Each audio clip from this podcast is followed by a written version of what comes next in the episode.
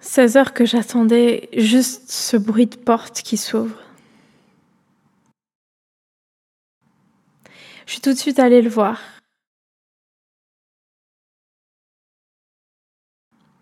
Il m'a regardé, ses yeux exprimaient la tristesse et le désarroi. Je ne les avais jamais vus, ces yeux-là. Et il m'a dit J'étais en enfer aujourd'hui.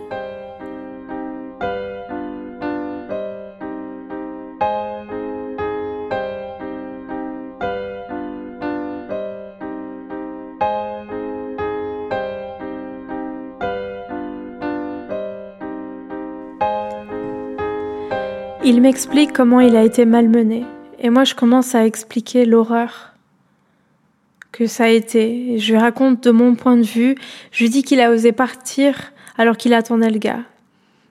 Mais il m'a tout expliqué et je me suis rendu compte de ma bêtise. C'est fou quand même, comment on peut être persuadé du pire, de ce qui nous fait mal, et comment on peut avoir tellement tort. Il me raconte J'étais impatient d'avoir ta boîte Wi-Fi et la police secrète m'avait appelé. Donc j'ai voulu faire vite avant qu'il débarque. J'en avais juste pour cinq minutes. Donc j'ai pris la voiture. Mais ils m'ont trouvé sur la route et m'ont dit de les suivre. Ensuite, ils m'ont mis dans un fourgon et évidemment, ils ont pris mon téléphone. Donc j'avais rien. J'ai supplié un gars vers 23 heures de me laisser passer un coup de fil et j'ai contacté Aid. C'est pour ça qu'il est passé de voir. Ils ne m'ont donné ni nourriture ni eau. Ils ont fait que de me parler comme un chien, alors que je n'ai rien fait. Heureusement, ils m'ont laissé sortir. Tout prenait sens. J'ai quand même parlé de cette histoire plusieurs fois, juste pour qu'ils comprennent à quel point j'ai été traumatisée par cet événement. Et puis tout s'est enchaîné. Le voisin qui avait volé au Norvégien, qui louait l'appartement d'Iyad, un autre appartement, est resté en prison. Sa famille, pas très éduquée, a haï Iyad parce que lui avait réussi à sortir. Et puis le Norvégien a demandé une rançon de 2000 euros. La famille était trop pauvre pour lui donner et j'ai dû aller en personne parler au Norvégien quand Iyad m'a dit Phoenix, tu es mon seul espoir. Je dors plus, je me fais harceler par la famille nuit et jour. Ils veulent savoir où il est, ce Norvégien. Et j'ai la réponse, ils le savent. Je crois qu'ils veulent le tuer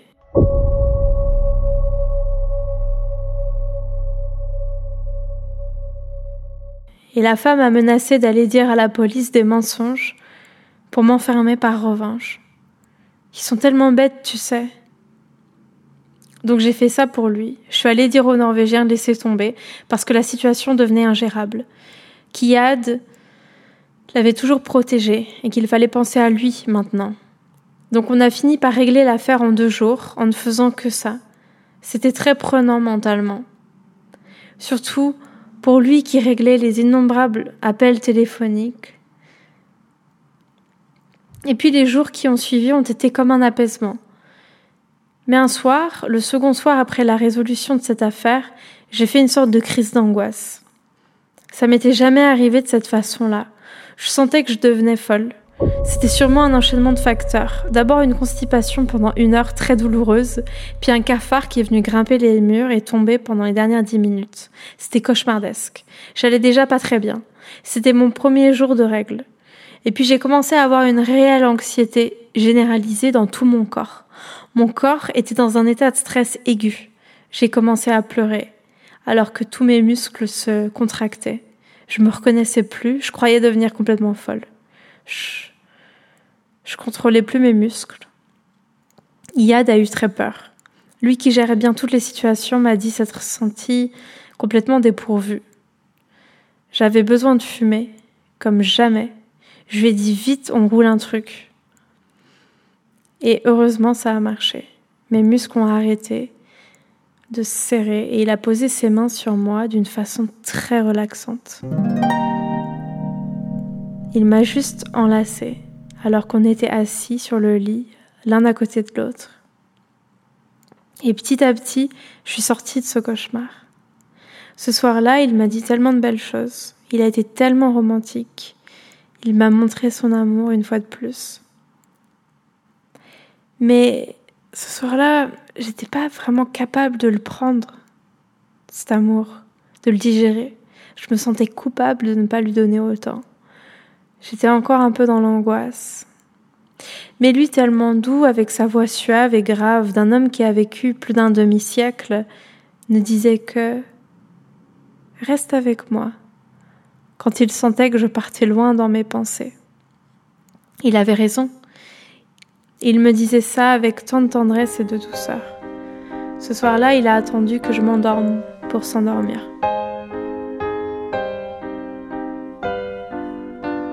Il m'a proposé d'aller vivre en Turquie avec lui, car il n'aurait pas besoin de visa. On a rêvé de plein de choses ensemble. Il m'a aussi dit qu'il pouvait continuer de voyager avec moi, qu'il pouvait être mon cheval, porter toutes mes affaires.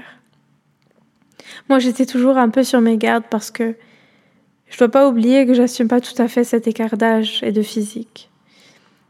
Et puis, il n'a pas l'énergie que j'ai. Il boite un peu à cause d'un accident qu'il a eu.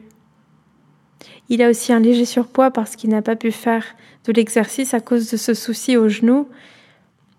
Et d'ailleurs, ce qui est rigolo, c'est que une dizaine de jours après mon arrivée, il m'a dit Ça fait tant de jours que je n'ai pas mangé de viande et de poisson, parce que je suis végétarienne.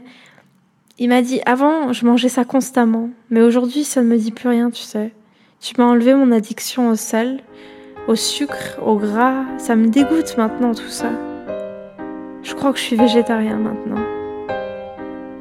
J'en croyais pas mes oreilles. Et il m'a dit qu'il allait continuer après mon départ et qu'il allait devenir tellement BG. Ça m'a touché tout ce qu'il a fait par amour. Je vais vous partager un mot qui m'ont marqué. Il m'a dit par exemple, je suis allée chercher un stylo l'autre jour. Je voulais écrire un poème mais aucun mot n'est sorti. Tu sais, les poètes écrivent sur les yeux, sur l'amour, mais les mots ne se décrivent pas. Et j'ai réalisé que dès que je prononçais un mot, il mourait. Alors, j'ai préféré les garder à l'intérieur de moi. Et puis après la journée où je suis intervenue dans son école, il m'a dit ⁇ Tu es comme une bougie, tu brûles pour éclairer les autres ⁇ qui est beau aussi, c'est que quand il me dit ces belles phrases, il n'essaie pas de jouer le romantique. Il est sincère.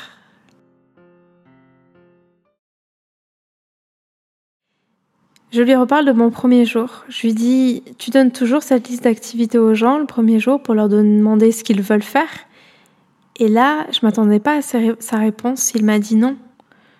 Je ne l'ai fait qu'avec toi, en fait. Je ne sais pas l'expliquer.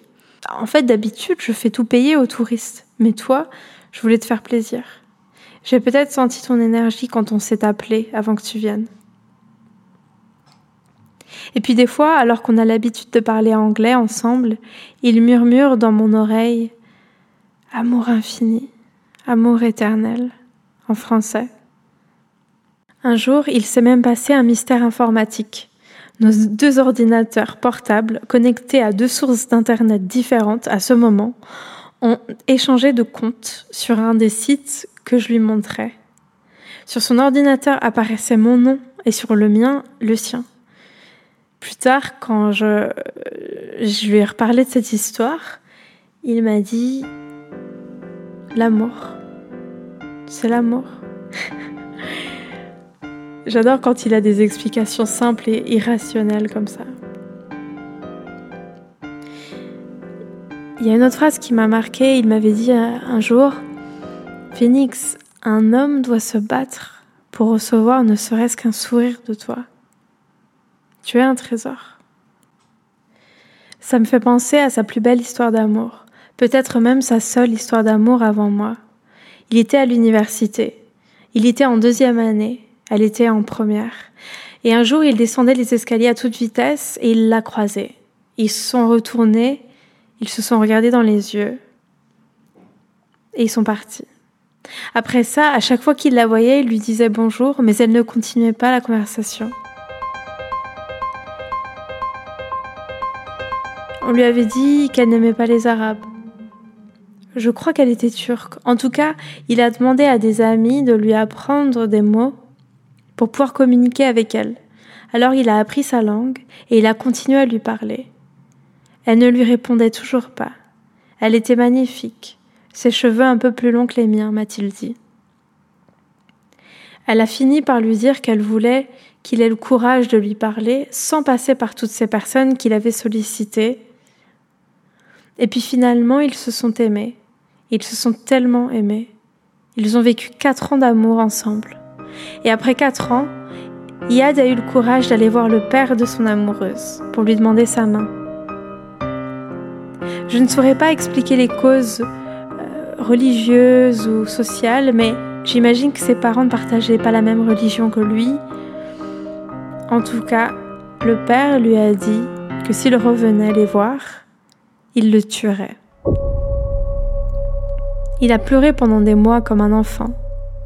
Devant tout le monde, du matin jusqu'au soir, m'a-t-il dit, il avait une boîte de souvenirs que sa mère un jour a trouvé intelligent de brûler. Il avait l'impression qu'elle brûlait une partie de son corps en faisant ça. Il a aussi eu une copine en Finlande, mais il en garde des mauvais souvenirs. La différence culturelle, le racisme et les différences religieuses l'ont dégoûté il a fini par retourner en Jordanie. Je pense pas qu'il ait vraiment aimé cette femme, ou alors il a été très déçu. Nos trois derniers jours ont été difficiles. J'ai eu de la nostalgie, en lien avec mon ex. Avec lui, au moins j'avais l'amour inconditionnel que je reconnaissais. Et au moins c'était possible. Il n'y avait pas cet écart d'âge je crois que ce qui m'a fait réaliser que c'était impossible, encore une fois, euh, c'était lorsqu'on a abordé le sujet d'aller ensemble euh, rencontrer ma famille. J'ai eu beaucoup d'angoisse à l'idée d'imaginer que je ne pouvais pas assumer devant ma propre famille ce que j'avais vécu avec lui.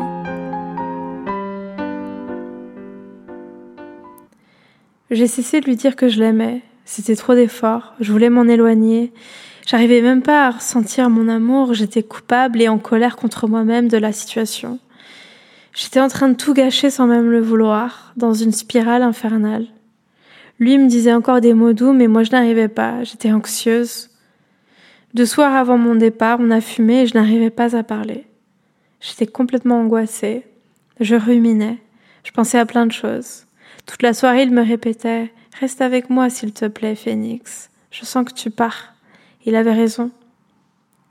Et j'ai fini par cracher le morceau. Je lui ai dit, tu sais que ça va pas se passer. On ne va jamais se marier. On ne fait que rêver. Tu ne vas pas venir en France. Et puis j'ai pleuré. Lui essayait de me détendre, de me rassurer.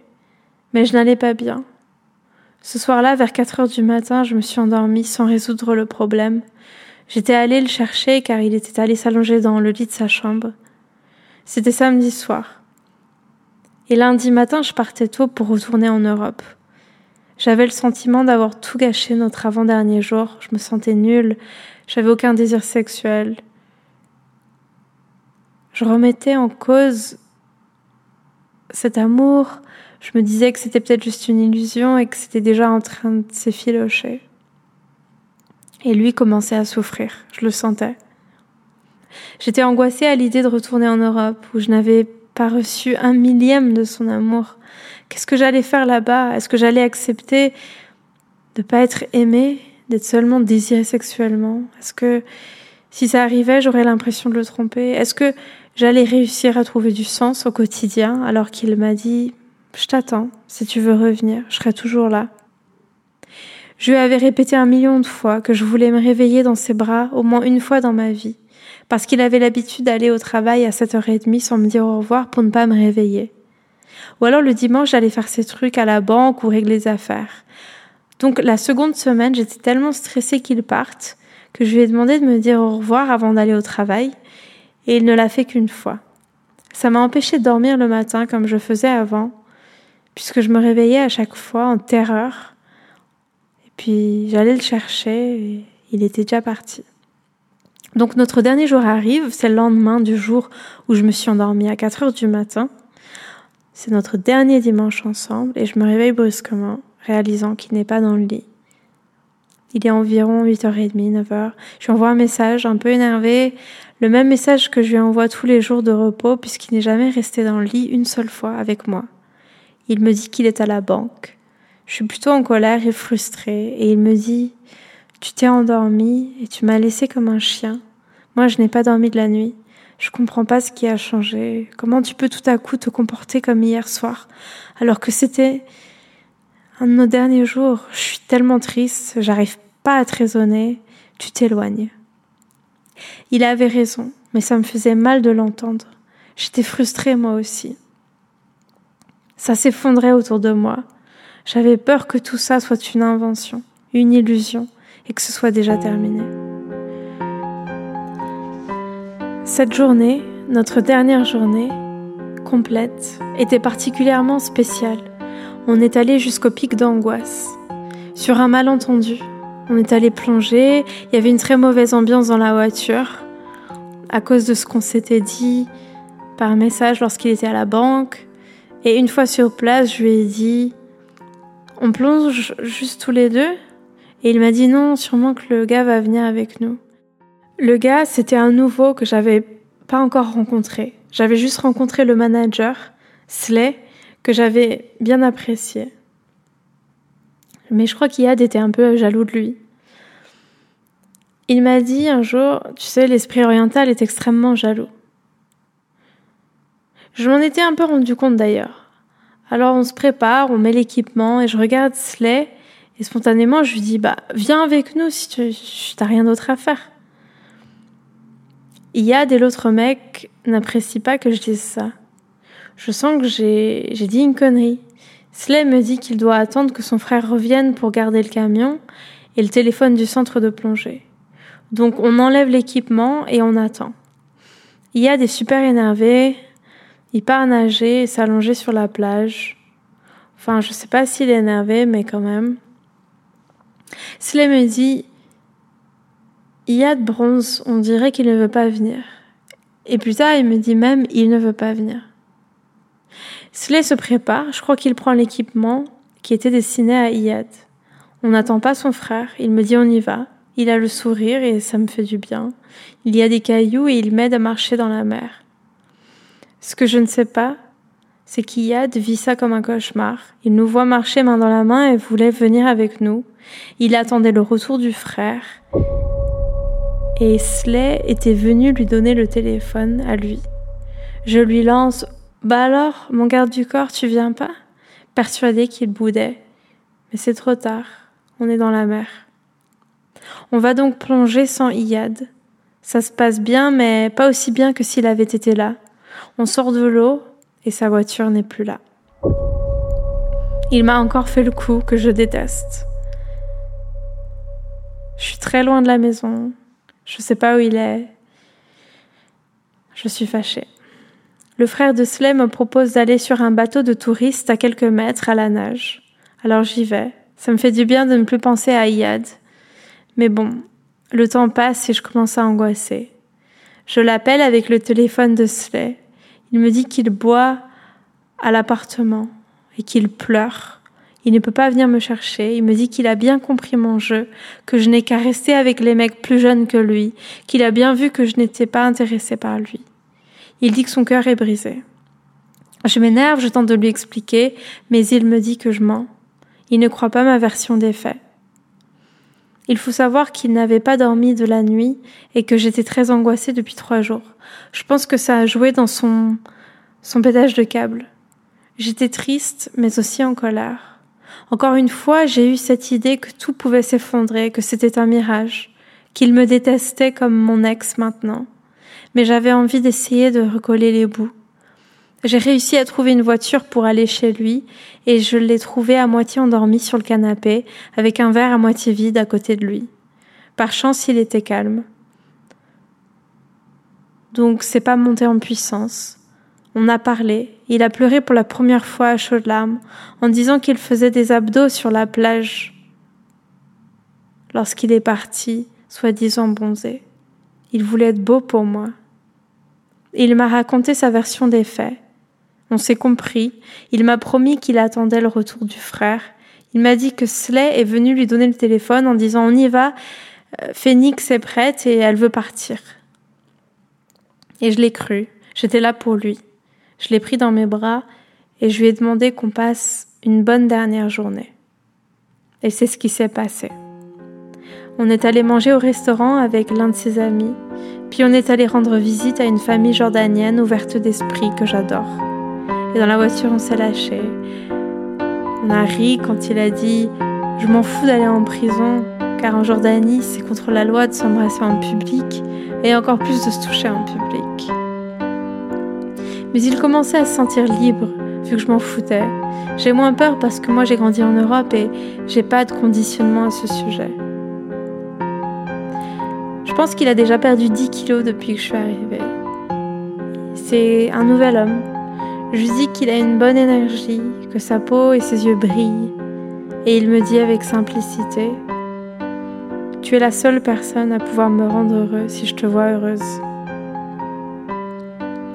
Il s'arrête sur le bord de la route dans le centre. Je demande même pas pourquoi, dorénavant habitué à ce qu'il fasse sa vie sans rien me dire. Et je vois un petit magasin avec des chocolats. Je lui demande quelques dinars et il me dit qu'il va dire bonjour à son ami pendant que moi j'achète des chocolats pour la famille qu'on va visiter. Je suis un peu frustrée parce que je sens qu'il va partir encore. Il me dit non non, je serai juste là-bas, tu me rejoins. Prends ton temps.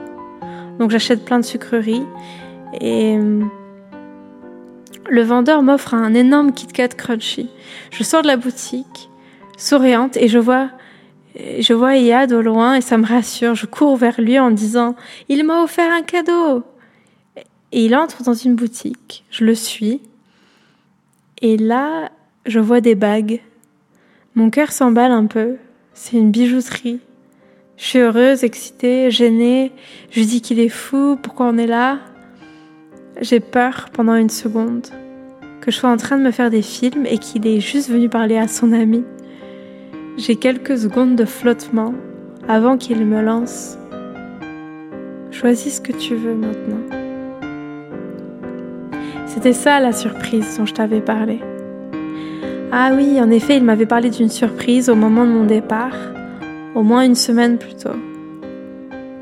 Et le coût des bijoux n'était pas visible.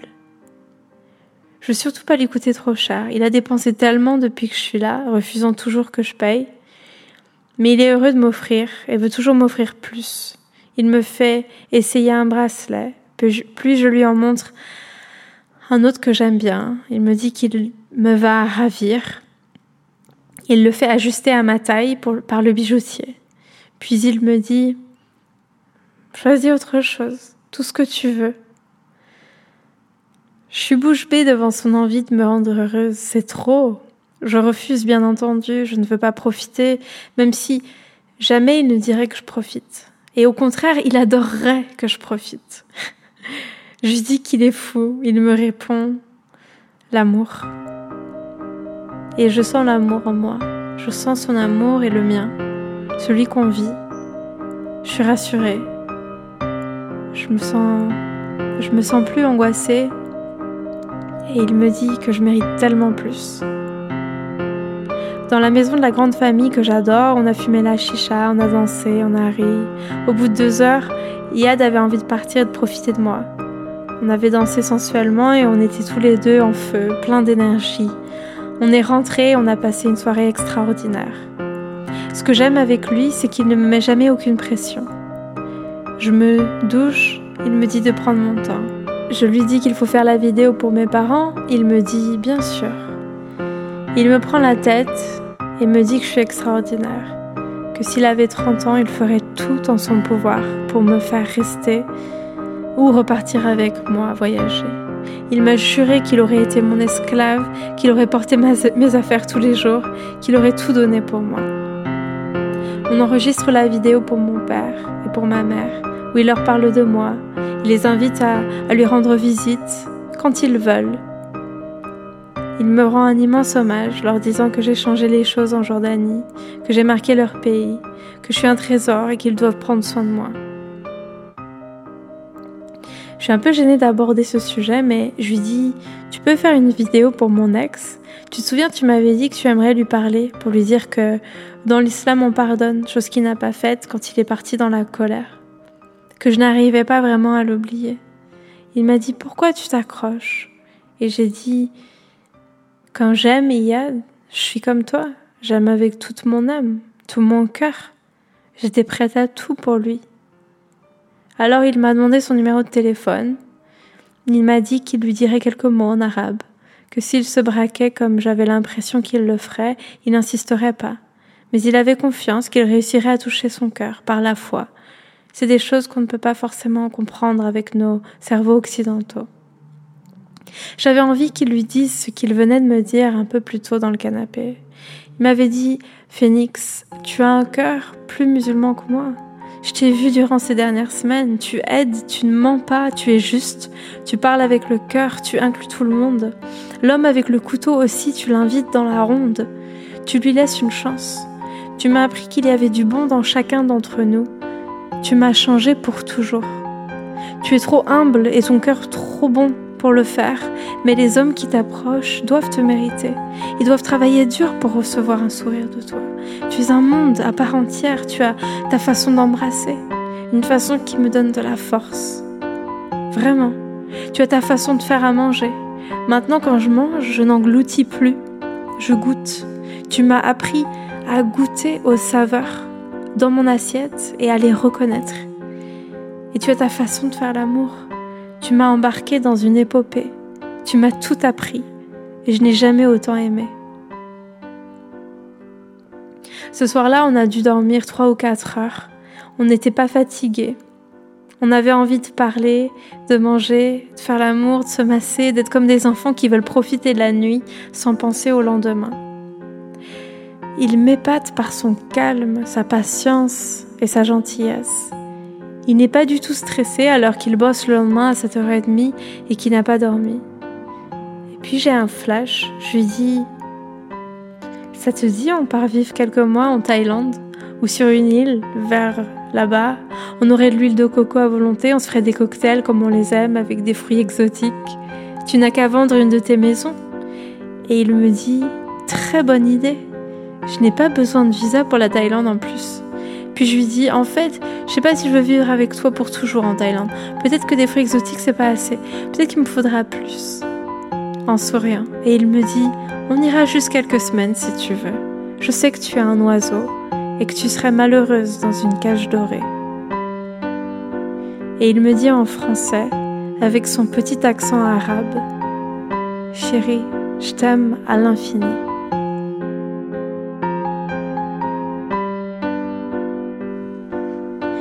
Vous vous souvenez quand il m'avait dit Je sais que tu vas revenir Et j'y avais pas trop cru. Eh ben, je sais pas pourquoi, mais j'ai réservé un billet d'avion pour retourner en Jordanie. Et il y a des mois, allons prendre un bateau jusqu'en Égypte et passer une semaine ensemble. Et je vous retracerai ce qui va se passer.